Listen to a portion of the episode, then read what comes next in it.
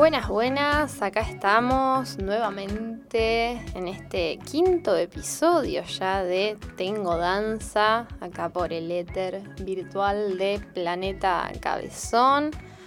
Ya estamos avanzados, empezando el, segundo mes, estamos comenzando abril.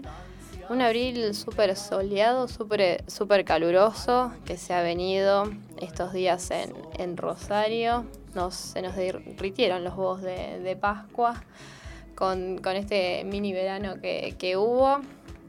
Así que bueno, esperemos que retorne nuevamente el otoño, así podemos seguir disfrutando del chocolate y por supuesto también de, la danza para bajar eh, a los mismos.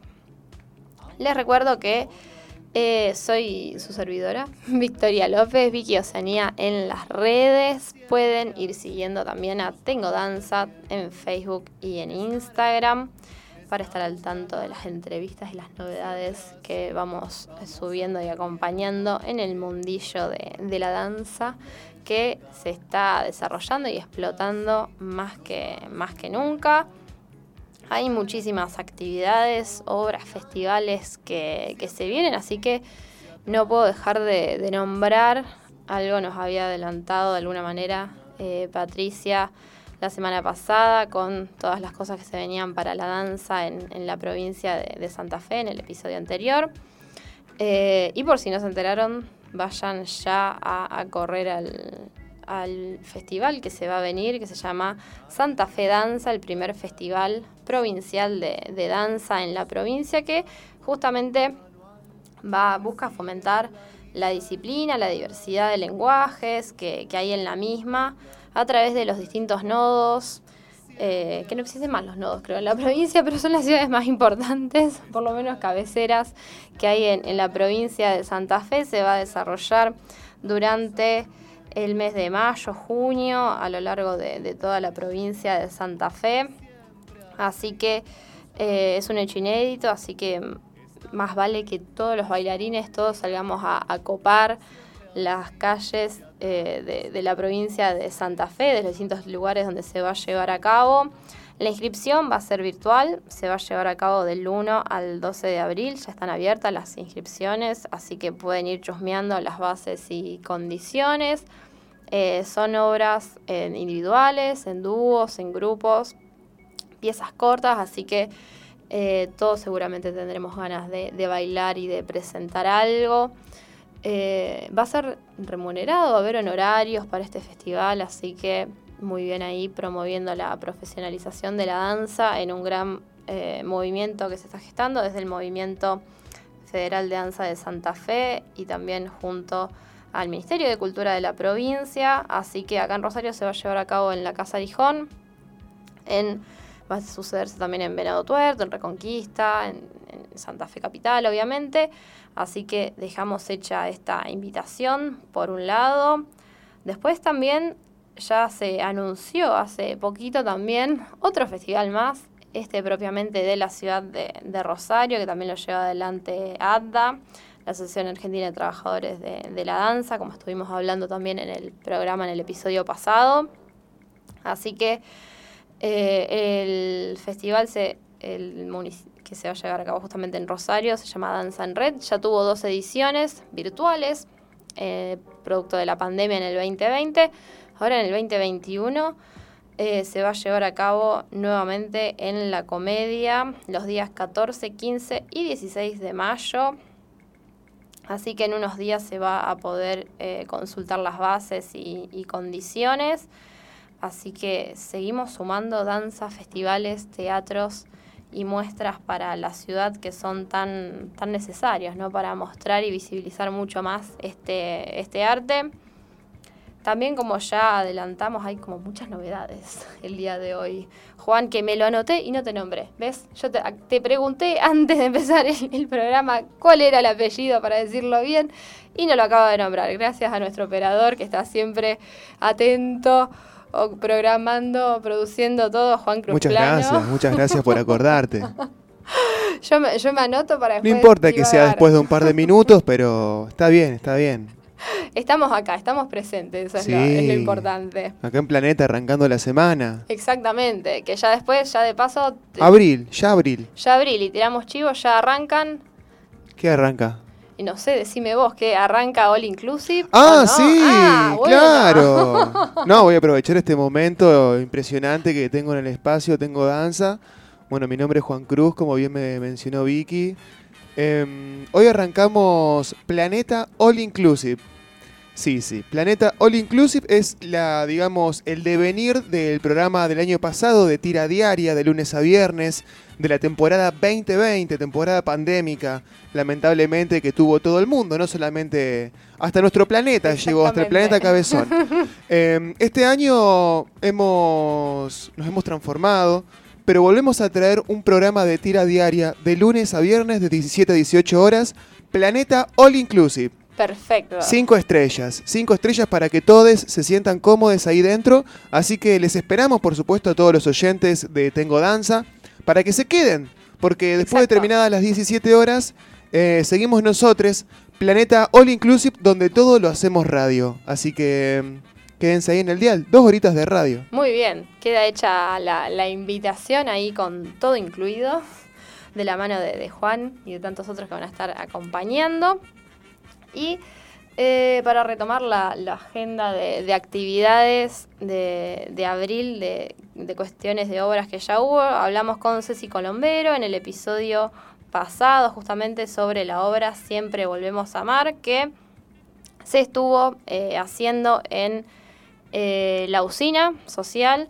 Se estuvo, hubo un par de, funciones por allí en medio de, las Pascuas, de este fin de largo que, que pasamos. Y ahora también para el viernes de esta semana, viernes 9 de abril, a las 21 horas van a estar presentándose en el SEC, en el Centro de Expresiones Contemporáneas, aquí de, la ciudad de, Rosario. Así que métanse nuevamente al Instagram de Siempre Volvemos a Amar para eh, ir chusmeando las, funciones, las novedades, para ver cómo, cómo conseguir las entradas. Están a través de Eventbrite así que pueden ir chusmeando para ya armándose la agenda del, próximo fin de semana, porque es así, terminó uno, empieza el otro y ya hay que estar reservándose. Uno tuvo, se llenó de streamings el año pasado, ahora tenemos la posibilidad de ver obras presenciales nuevamente, así que aprovechemos esta, esta oportunidad mientras podamos, básicamente todo lo que, lo que podamos lo vamos a hacer. Y bueno, no quería dejar de mencionar en esta primera parte del programa también el fallecimiento del bailarín Federico Dínamo, así que bueno, quedan hechas también el, recuerdo a, su figura y a todo su trabajo como bailarín acá en, la ciudad de, Rosario, las condolencias tanto a su familia como a los amigos que han trabajado con él, que, que lo van a recordar a él y a su danza que va a seguir perdurando por siempre en ellos, ¿sí? Así que bueno, este, este recuerdo también y esta mención valía, valía hacía falta hacerla. Vamos a ir eh, comenzando con el programa de hoy, con el mes, con el nuevo mes. Qué lindo, me gusta abril. Exactamente, ahora eh, va a ser el mes internacional de, de la danza. Ah, sí. Ah, estamos de fiesta entonces. El 29 de abril va a ser es el Día Internacional de la Danza, según la, UNESCO se estableció así, así que vamos a ir... Eh, ¿Sabemos por qué? Sí, sí, sí, ahora vamos a ir avanzando. Ah, bien. Ah, me estoy adelantando entonces. No, no, entonces vamos con la canción. Vamos a empezar con, con el tema y después vamos a ir develando un poco más de por qué de este día y ya que es internacional vamos a ir abriendo nuevas puntas de la danza en, en distintos lugares a ver cómo, cómo se da la misma. ¿sí? Así que bueno, vamos de a poquito a introducirnos en el programa del, día de hoy. Estamos entonces comenzando con el, mes de la danza, como adelantamos. El 29 de abril se va a celebrar, celebrar, celebrar, ya estoy, se me lengua la traba, esto iba a suceder en algún momento. El 29 de abril, como decía, es el Día Internacional de la Danza, se promovió este día en 1982 para celebrar, conmemorar esta, esta actividad por ser la fecha de nacimiento de Georges Nover, un bailarín, maestro de ballet francés, el responsable, se va a decir, de modernizar el, el ballet, la danza. Ya hablamos un poco de este personaje en el primer episodio, justamente cuando hablamos de, la mujer, la danza, eh, los roles solapados que, ha tenido, donde ha habido otros personajes en el, mundillo de la danza que quizás han quedado, no han pasado la historia como este muchacho como, como no ver, pero que él tuvo el mérito o la oportunidad de alguna manera de plasmar sus ideas en unos escritos eh, ha escrito bastante, quizás lo más conocido de él son las cartas sobre la danza y sobre los ballets. Entonces por eso es que pasó a la historia, de alguna manera. ¿sí? No va a ser el primero ni el único, pero eh, a pesar de las innovaciones que quiso introducir y todo, eh, lo que pudo conseguir fue pasar a la historia a través de, estos escritos que ha realizado. Vamos entonces a hablar un poquito Quizás vamos a empezar hoy con, algunas partes de, estas cartas para extenderlas un poco más en, su conocimiento, eh, tanto dentro del mundo de la danza como para el público general. Yo en particular hace poco tiempo que me topé con, estas cartas, a pesar de bailar desde los 5 años. Muchos materiales bibliográficos en la danza son difíciles de conseguir, no están a primera mano.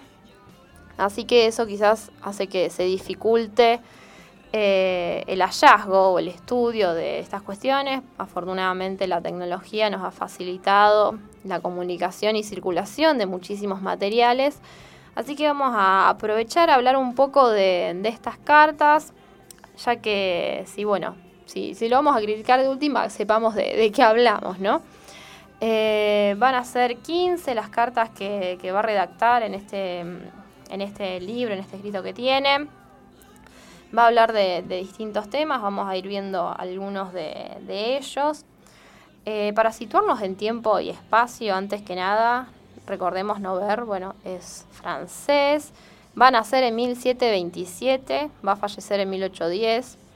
Como para situarnos más allá de la fecha, para entender siempre la historia, no, son importantes tanto las fechas, sino siempre los procesos históricos, eso es siempre lo que, lo que uno estudia. 1810, año de la Revolución de Mayo. Para situarnos de este lado del mundo teníamos la Revolución de Mayo y Nover en el viejo mundo estaba falleciendo. 1727 nace, o sea, vivió bastante. Eh, llegó a bailar incluso para la corte de Luis XV, o sea, era, estaba ahí en la High Society de Francia. De ese momento estaba, estaba Nover bailando, creando, haciendo sus coreografías. Estuvo también protegido por María Antonieta, o sea que era estaba en la creme de la creme, ya que estamos hablando de, Francia. Fue amigo de Voltaire también, así que tranqui, Nover estaba, estaba en esa. ¿Qué va a empezar a decir y a criticar Nover? Bueno, básicamente tenemos que entender que la danza que se va a empezar a gestar, los ballets de ese momento también no eran como los ballets como los conocemos hoy en día en, la actualidad. Había mucho de gestualidad, de pantomima se va a llamar, toda esta expresividad donde se van haciendo más que nada caras, gestos, situaciones, más allá del baile y de los pasos que, que conocemos hoy en día, como para entender desde dónde está escribiendo realmente. Y una de las cosas que él más va a llamar la atención va a ser sobre eh, hacer foco en otras artes, tanto en la pintura como en la poesía. Él va a apelar a estas otras ramas artísticas para nutrir a, a la danza y a los ballets, para que no se queden en un mundo aparte paralelo, sino que aprendan de alguna manera cómo se van eh, tejiendo los lienzos, los óleos, eh, las palabras, cómo se van amoldando en, un poema para así también crear una, pieza de danza y apelando constantemente a la naturaleza. Eso va a ser una constante que va a aparecer en, en sus cartas. Él va a decir que el arte tiene que ser una imitación de la naturaleza, de un cuadro que va a cobrar vida, donde la expresión es eh, fundamental justamente en este sentido de, la gestualidad y todo, él va a destacar siempre que más allá de la destreza física o lo que puedan hacer los bailarines con sus piernas, va a ser importante siempre rescatar la emoción, la expresividad que se pueda llegar a lograr a través del, gesto y donde la composición también va a tener un rol importante en esto donde acá ya empieza el, tema que, ya va a ser cuestionado en, las épocas contemporáneas. Él va a decir un ballet para que sea, eh, para que sea bueno, de alguna manera, para que entre en esa clasificación, según él, va a tener que estar contado, narrado, con la típica estructura que nos enseñaron en la escuela de principio, nudo y desenlace. Y va a seguir esta línea eh, aristotélica, así que ya se inaugura en la antigua Grecia, así van a tener que ser los, los ballets, ¿sí? bien como una historia contada con actos, con escenas que se dividen, cada una va a tener marcados los personajes, los actores bailarines, en este caso principales, secundarios, y bien marcada esta cuestión de principio, nudo y desenlace. Cosa de que la, la obra, la pieza se entienda perfectamente, ¿sí? Esto ya vamos a ver claramente que en las épocas contemporáneas no, va a suceder, ¿sí? que las narrativas de, la danza van a ser distintas, van a ser otras, van a ir por otros caminos, no, hay no necesariamente va a haber una linealidad en, las obras, ¿no? Se busca eh, emocionar, impactar, o no, incluso en muchos casos, eh, desde otras herramientas compositivas por fuera de una narración tan tradicional. Pero bueno, en este momento, para eh, el 1700, 1800, esta era la, cuestión clave que, que debían ver, donde era necesario que esto se entienda, que el programa de mano esté ahí, clave, explicándonos la, obra, lo que sucedía en, en cada acto donde la danza justamente iba a ser como un lenguaje, como un idioma, donde cada paso iba a ser eh, parte de este, de este alfabeto que se tendría que poder leer claramente, ¿sí? También recordemos que eh, la figura de, de Nover va a ser bailarín y va a ser maestro de ballet, este va a ser el, el nombre que va a tener la posición, digamos, no va a ser coreógrafo en sí, también la figura del coreógrafo va a ser como posterior de alguna manera. primero, en realidad son maestros de danza que van a ir ocupando estos lugares, pero el nombre que, tienen es, es ese, ¿sí? Para, ver cómo fue, fue cambiando todo también, ¿no? Por otro lado, también una cosa que, me llamó la, la atención al, al leerlo es que, bueno, él va a, va a hablar de, la necesidad del estudio, de, la danza y de las otras artes para crear e innovar verdaderamente, para poder expresar correctamente las emociones que se quieren eh, transmitir, pero él hace eh, también hincapié como en las cualidades innatas que hay que tener para ser artista, ¿no? Y ya esto también ahora en el siglo XXI esto nos, nos, si no nos hace ruido, nos tiene que empezar a hacer ruido, a, si, alguno no, se lo cuestionó a esto todavía, esta cuestión de que artista no se, no se hace, se nace, bueno, esto también va a ser algo que, hay que, que derribar, o por lo menos que yo me paro en esa postura donde no va a haber nadie innato de alguna manera. Mucha gente va a tener más cualidades que otras, para algunas cosas, pero que se van a alimentar también estas cuestiones y que hay cosas que se pueden aprender y generar y seguir compartiendo para seguir creando y haciendo. No es eh, la danza propiedad exclusiva de unas personas o unos genios tocados por una varita mágica. Mágica. Yo no me paro desde, desde ese lado. La danza va a estar habilitada, según mi criterio, para todos los cuerpos, todas las corporalidades que, deseen hacerlo, todos vamos a estar moviéndonos, todos vamos a estar danzando de una u otra manera en algún momento de, nuestras vidas, pero bueno, en ese momento, una vez más, él se para diciendo que, que no, que, que, va a haber algunas cualidades que van a estar determinadas de antemano por la naturaleza, que va a decir que alguien puede ser mejor artista o ser artista directamente antes que, que otro, ¿sí?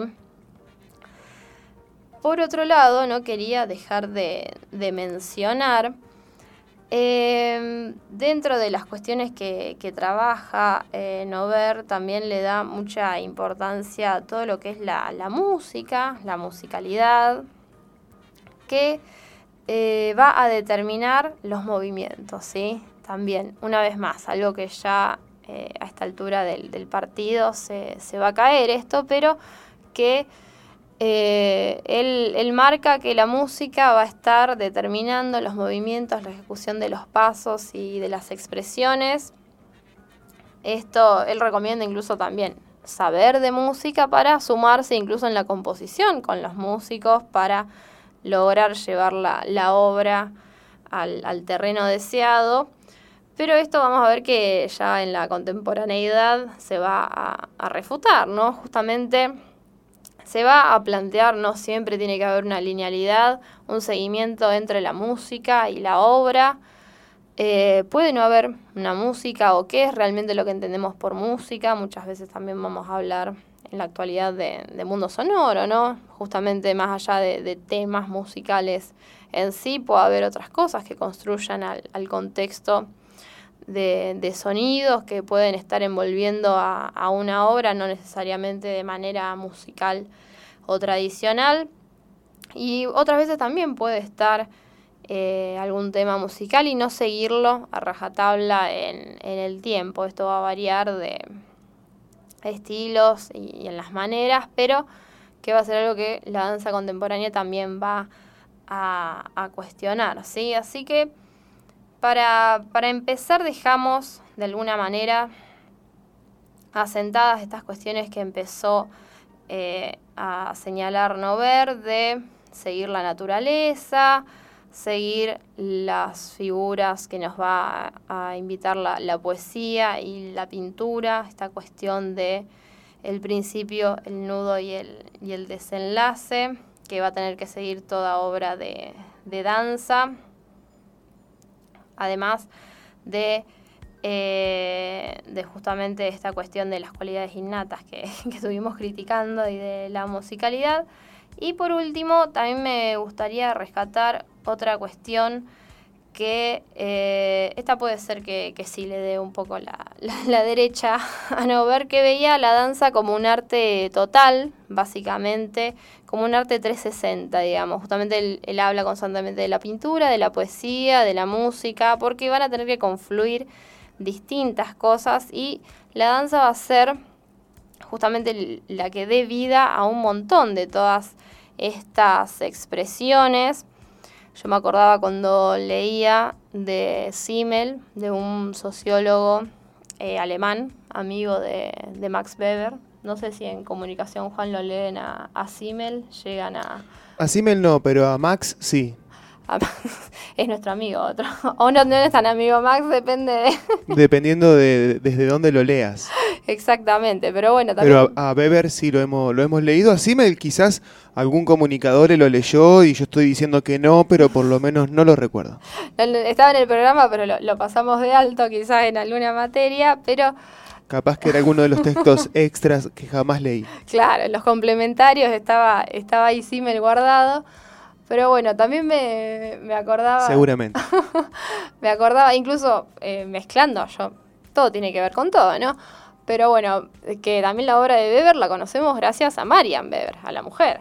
Ella fue la gran compiladora y que empezó a difundir la obra. Básicamente tenía que vivir de algo, así que dijo mi marido que escribió tanto, vamos a empezar a vender todo esto para, para sobrevivir. Así que una vez más las mujeres que están ahí hay que rescatarlas de, del, fondo del cajón fueron las, las, impulsoras. Y también dicen las malas lenguas que, eh, que Weber en realidad era muy amigo de Simmel y que se nutrían mutuamente en las discusiones sociológicas, filosóficas que tenían. Y que también Weber en realidad muchas de las ideas no eran de él, sino que eran de Simmel. Pero tuvo marketing Weber, como vimos. Entonces él lo que hacía lo sistematizó todo mucho más y después la mujer lo vendió, así que... Fue una cadena de producción piola. Claro. Y Simmel era más, era más hipón, ponele, para la época, entonces quedó ahí más, más solapado, una vez más, como que era más caótico, escribía un día, tiraba algunos artículos por algunos lados, pero no ordenó todo en una gran teoría como si, como si supo hacer Weber, exactamente. Mirá qué, buen, qué buena historia. Exactamente. O sea que se las robó de la charla del bar, ponele, ¿no? claro, iban a tomar un cafecito, un mate. Un matecito o alguna, alguna cervecita quizás y... Claro, una cervecita sí. En Alemania imagino que deben tomar cerveza. Sí, sí, sí, ahí se deben haber inspirado. Yo no fui, pero me contaron, un clásico. A lo loco, sí, sí. Eh, que también recordemos una vez más, le decimos beber porque es alemán. Si fuera inglés sí le diríamos Weber. Mirá, y justo casi que se dice beber. claro, pero no, sería una, una, mala pronunciación, ¿no? Pero deformándolo un poquito llegamos más a beber casi. Todo, todo, todo tiene que ver con todo, pero bueno. Volviendo a la danza. Sí, volvamos, eh, volvamos. Volvamos que tengo danza. Eh, Simmel eh, también hablaba un poco de la danza como este arte total que justamente eh, va a ser, él va a decir que va a ser lo más parecido a la vida, la danza, de todas las artes que va a haber. Porque bueno, la pintura va a ser muy expresiva y muy bonita, pero se va a quedar ahí, en el plano, digamos, en un lienzo colgado en, una pared. la escultura va a cobrar tridimensión, pero va a seguir ahí como un objeto inanimado. Y la danza, en cambio, va a cobrar un poco de, se va a servir un poco de, todo esto para, a través del vestuario, las luces, el teatro, para montar algo que va a ser lo más parecido a, la vida. Así que me gusta verlo desde ese lado, que va a ser el arte más parecido a la vida y más cercano de alguna manera, para, para empatizar también con, esta manera, ¿no? ¿Cómo, ¿Cómo puede ser que esto, que las artes plásticas tengan, está todo, me encanta, me encantaría. Sí, relacionándolo con el lunes pasado en el programa que comentabas al respecto de los sindicatos y de las maneras de agruparse a lo largo de la vida, otras ramas artísticas quizás han resuelto algo que la danza todavía no... Todavía queda pendiente. Pero mirándolo desde ahí pareciera ser como de las más naturales y las más presentes, ¿no? Exactamente. E importantes. Quizás estamos tanto, tanto en movimiento Quizás son todos medio hippies ustedes. que se nos va tanto. Sí, no sé, hay Sean los Simmels y los otros sean los Webers. Y no sé, mira, yo... Hay un poco de todo. Hay un poco de todo, sí, sí, sí, sí, hay un poco de todo. Como en todos lados. Exactamente, sí, es muy amplio el, mundo de la danza, está en mucho movimiento, quizás también eso tenga que ver para, para que sea más difícil codificarla de alguna manera y atraparla en alguna forma exclusiva, sindicalizarla, que sea vendible, todo esto que tomando los sindicatos por el lunes pasado, ¿eh? no, que hagamos ningún tipo de referencia, sino yendo al, programa número 4. Exactamente, ¿no? Sí, sí, se entiende, se entiende perfectamente. Pero bueno, esto es en principio algunas de, las cosas, de las notas que, me llamaron la, atención de, de no ver y todas las relaciones que pude ir haciendo y tejiendo y les quería compartir. Pero bueno, justamente eh, también en esta asociación de, la danza, que se hace siempre cuando uno piensa en danza, eh, si yo te digo que hago danza, vos, ¿en qué pensás en un primer momento? A ver si me, si me contestas otra cosa, no me... ¿En qué pienso? Te, no sé, te pienso bailando jazz o swing, rápidamente así. Ah, bueno, bueno, es un copado, Juan, porque me piensa así. Y a mí me gustaba ir al Olimpo, al bar ese histórico de Corrientes y Mendoza, y ahí aprendí lo que era el jazz y el swing. Claro, ahí, ahí, ahí tomaste contacto con esos, con esos movimientos. Sí, uno de los pocos contactos con la danza más puro que, he tenido, aparte de bailar folclore en la escuela. Bueno, está bien, folclore también es como la, la, llegada. Zapateaba, zapateaba y me enojaba porque no me salía bien el zapateo. Zapateo y zarandeo, que te lo enseñó un profesor de educación física seguramente. Porque... Vos sabés que en este, en este particular caso no, me lo enseñó la, ah. la beba eh, la Beba era profe de música muy conocida de mi pueblo. Bueno, pero profe de música, pegamos en el palo, pero profe de danza no. ¿Viste qué? No, de, danza no, era de música. Ella sí, bueno, particularmente sí llevó gente a bailar a Cosquín Rock y recuerdo, ah, al Cosquín Rock no, perdón, al Cosquín, tradicional. Eh, eh, y recuerdo muy presente la, su frase, a la voz de Aura. y ahí entrábamos a bailar.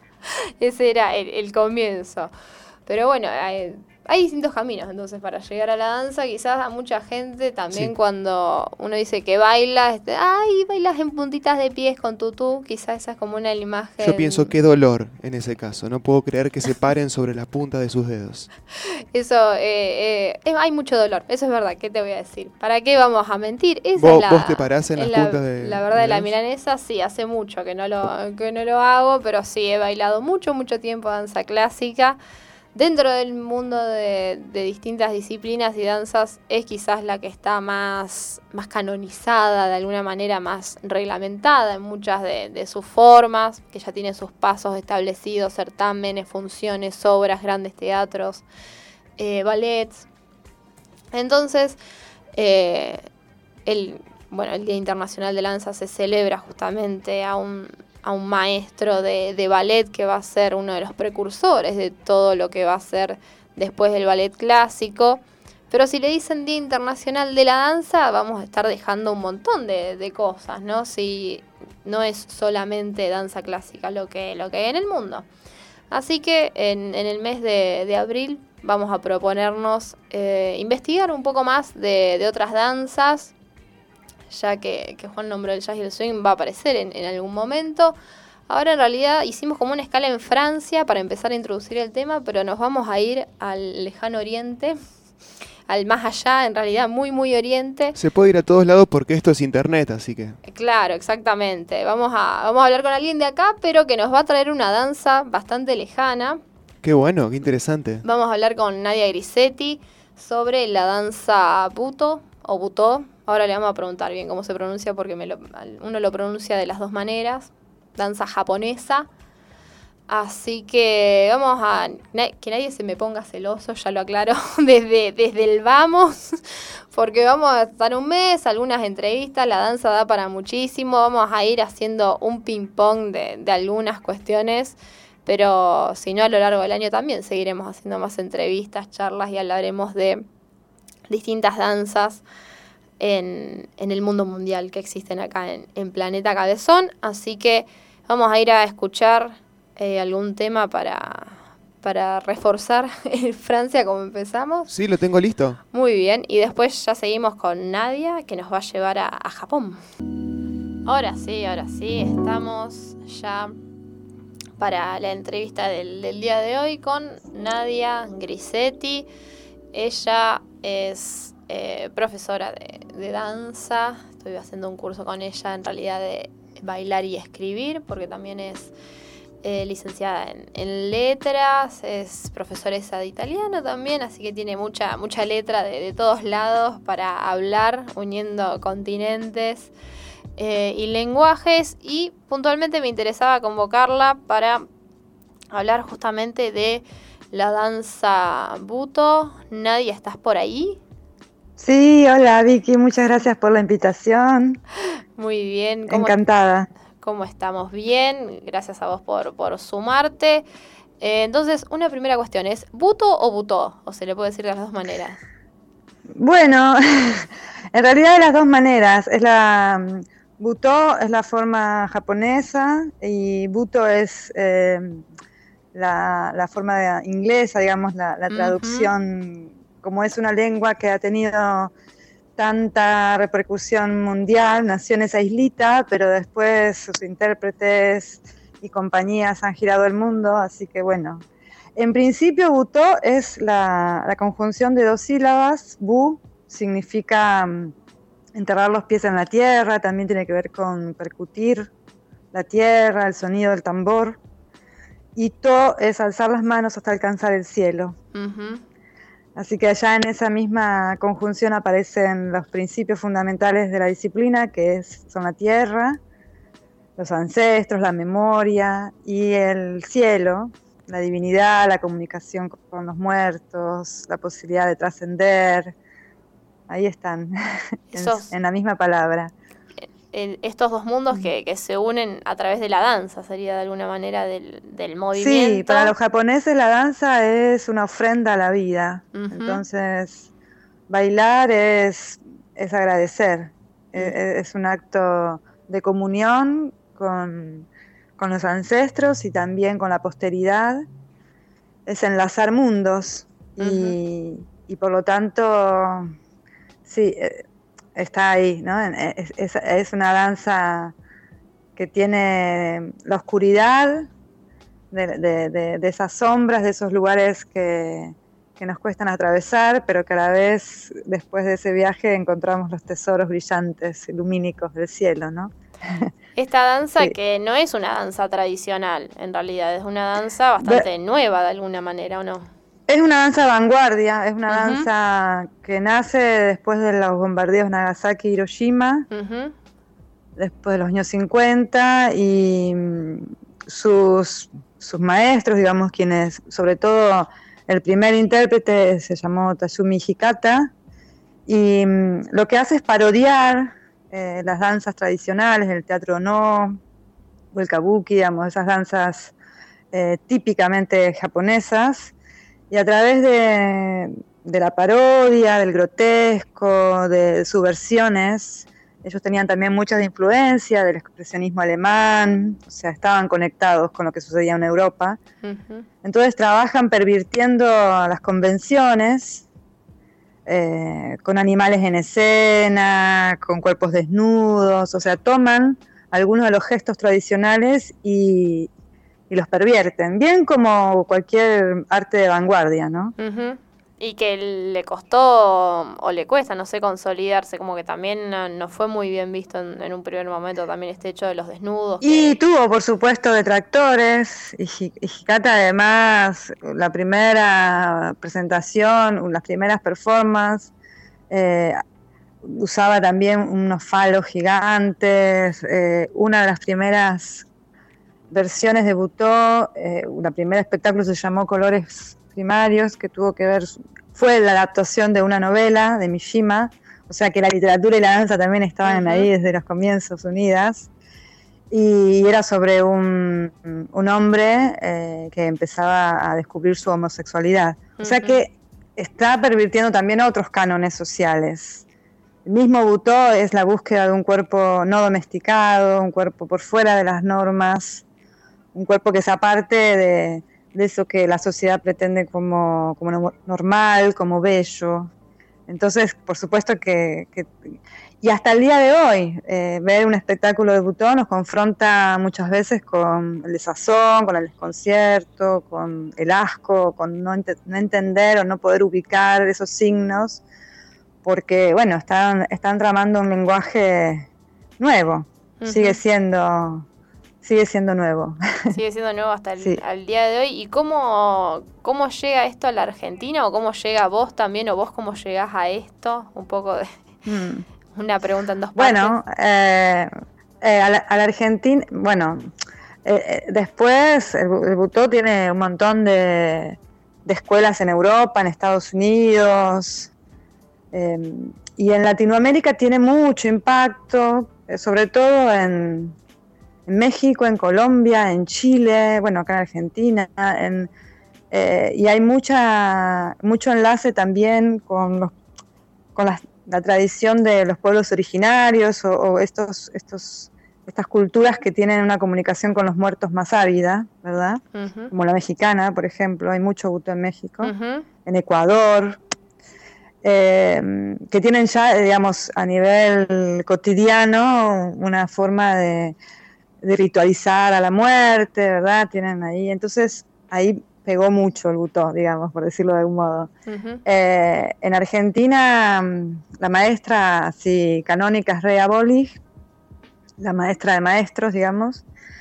Y en mi caso, yo llegué al butó por el teatro. Yo hacía teatro y con una compañía carrozarina y estábamos buscando eh, un entrenamiento físico más power y, justo encontramos eh, así a, Rubén Kovacevic, que es un bailarín de tango y debutó, eh, que había trabajado con, Akira Kasai, uno de los bailarines que trabaja en Alemania. Eh, y, él nos hizo un entrenamiento a base de butó, ahí yo quedé fascinada, pero bueno, quedó ahí en, ese proceso. Después tuve que viajar a Buenos Aires y seguir formándome con, con Rea, con Kio Binetti, que es también una de sus discípulas, y en ese momento con las con los que venían, los que, los que llegaban, como Minako Seki, em, eh, otros más, ¿no? Eh, Rashid, bueno, como Robushi, los que iban llegando a Buenos Aires a, dar seminarios. A mí siempre me llamó la y atención. Y después lo tomé como camino de investigación, a partir, digamos, de, de ahí, de, encontrar, eh, encontrar ese lazo con el teatro, sobre todo porque es una danza muy teatral, porque justamente para los japoneses no hay distancia entre, es, es un arte escénica, ¿no? Entre la danza y el teatro es lo mismo, el bailarín es actor, el actor es bailarín.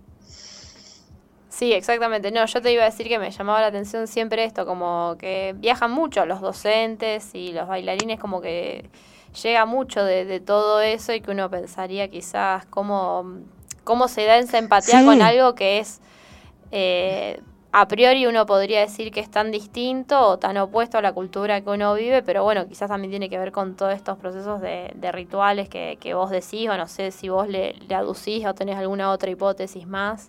Yo creo que, el trabajo es con las fuerzas de la naturaleza, es una danza como, como todo lo japonés, es, toda, todo arte es eh, una comunicación con la naturaleza, con las fuerzas anónimas de, los elementos, de los reinos. Entonces, ubicar la danza desde, o sea, hay un trabajo de, encuentro, ¿no? De, culturas que en principio parecerían disímiles o opuestas, y después, hilando fino, yendo más a lo concreto del territorio, de nuestras tradiciones, de nuestra de nuestro, digamos, de nuestro territorio, de nuestro caudal simbólico, encontramos muchas coincidencias, porque tiene que ver con, con esto, con una danza que es una ofrenda a la vida, con una danza que comunica desde lo sutil, eh, y que, bueno, seguro que es distinta a la danza que vemos en los teatros, quizás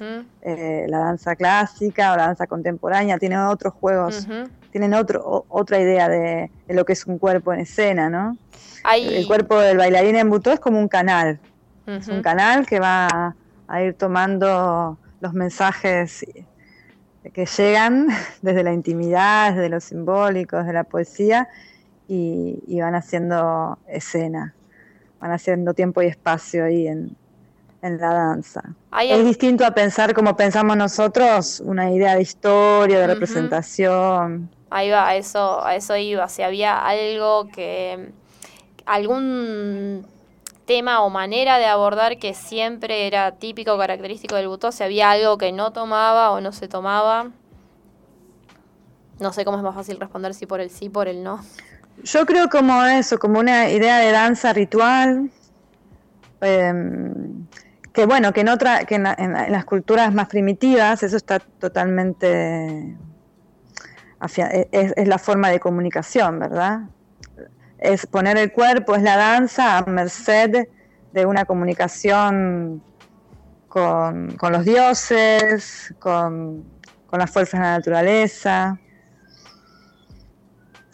son trayectorias diferentes a, las, a las que, bueno, están en, a, la, publicidad, a lo, comercial, digamos, es, otro camino. Por eso también, eh, y, y, de todos modos, eh, igual, tienen, eh, bueno, ahora en pandemia, pero en general Buto está en los grandes festivales del mundo, hay siempre alguna, algún espectáculo de Buto, es lo mismo que vos decís, los, los intérpretes y bailarines se viajan y hacen workshop en todas partes. Eh, eh, es bastante itinerante. Sí, sí, sí. La movida, digamos, y ecléctica, y muy ecléctica. Hay tantos butó como bailarines de butó hay. Eso es así. O sea, hay algunos principios, pero cada cual le da su impronta y eso es, eso es la libertad también. Puede haber Hay muchos butó, hay muchos butó. Y por eso también está esa libertad para poder hacer butó en el Paraná. Claro. Eh, sí, Puede haber tanta espectacularidad como relación con, la naturaleza, como... Sí, porque es ese juego, como vos decías antes, ese juego de, traducción, cómo es que eh, esa disciplina choca con el contexto, con la población, con, la cultura en la que desembarca, ¿no? Em, y hay algo en, también en los entrenamientos que son también como muy, muy largos, ¿no? Que se caracteriza quizás a, otras danzas que uno, bueno, entra en calor, sale, hace una secuencia, una coreografía, copia a alguien, eso no sucede. Y en, principio son muy hay, hay, entrenamientos súper intensivos, así que te dejan fatigados, de, porque también pensemos que la cultura japonesa tiene toda una tradición marcial muy fuerte, ¿no? La idea de, llegar a, estados de fatiga para poder superar esto mismo, el estado, el cuerpo social, para que todo ese, ese planteo psicológico que tenemos eh, quede desinhibido, quede fastigado justamente, para entrar en otro estado, en un estado de conciencia que te permita poder bailar con, esos fantasmas, con esas voces que, nos habitan. Para eso necesitamos un cuerpo que, haya perdido, digamos, de que haya perdido la fuerza, digamos, toda la neurosis, todo lo que nos hace decir yo, ¿no? Exactamente. O sea, entrar en otros estados. Y por eso sí, son entrenamientos intensivos, son meditaciones, meditaciones en movimiento. Exactamente. Eh, son a veces ejercicios que, que, son muy precisos, como por ejemplo la Suriyashi, que es, digamos, una de las de los canónicos, de, los de los entrenamientos más canónicos del Butó, que es esta caminata, que donde el cuerpo se desliza como si fuese un fantasma, Suri, deslizarse y Ashi pie, entonces ahí va caminando y es un es como la caligrafía china, es ese paso una y otra vez, eso mismo, esa, en la repetición encontramos la diferencia. Y eso que parece eh, muy sencillo, eh, lleva, mucha, fatiga también, ¿no? No estamos acostumbrados a ese tipo de tiempo. Exactamente, lleva mucha mucha complejidad también y en, y en el tiempo que también acá en la radio se nos se nos acaba y se, nos, está yendo. Eh, para terminar, si nos querés compartir, eh, de más está decir agradecerte por estas enseñanzas mínimas e introducirnos al voto eh, ¿Dónde te pueden seguir las personas, tus cursos, tus clases para seguir metiéndonos en algo de este mundillo? Bueno, compartir. justamente esta semana arranca el próximo taller que se llama Bailar y Escribir, que tiene una duración de tres meses, también con un tiempo que es distinto a, de las clases, son tres horas. Vamos a estar todos los viernes, Em, de 14 a 17 y, y, bueno, me pueden seguir en, por Facebook, Nadia Grisetti, por Instagram, tengo un canal también de YouTube donde pueden ver las performances, ver cómo es hacer butó en el Paraná, hay un, hay un video muy hermoso que registró Cristian Andrade hace unos años, un, cineasta de acá de Rosario, que fue una performance que hicimos con el grupo de Butó en el Paraná por todo el corredor de Boulevard Oroño, y, están ahí, están ahí los butocas bailando en medio de la gente. Eso se puede ver por YouTube, se llama celular. Así se contagian de, urbana, de las ganas de, participar y de seguir metiéndose en, ese mundo. Te, agradezco, Nadia. No, gracias a vos, súper gracias. De, sumarte. Eh, me súper alegra. Viva la danza, viva, la danza. Exactamente. múltiples exactamente, exactamente. Esa es la idea de, rescatar esta multiplicidad de, lenguajes y de miradas sobre, sobre la danza. Hoy empezamos con, con esto, vamos a ir profundizando un poco más y les agradezco enormemente a todos los que nos siguieron y estuvieron ahí que ya ahora sigue, hay mucho más de Planeta Cabezón y ya seguiremos con el mundillo de la danza por los lunes que siguen en la posteridad nos seguimos viendo.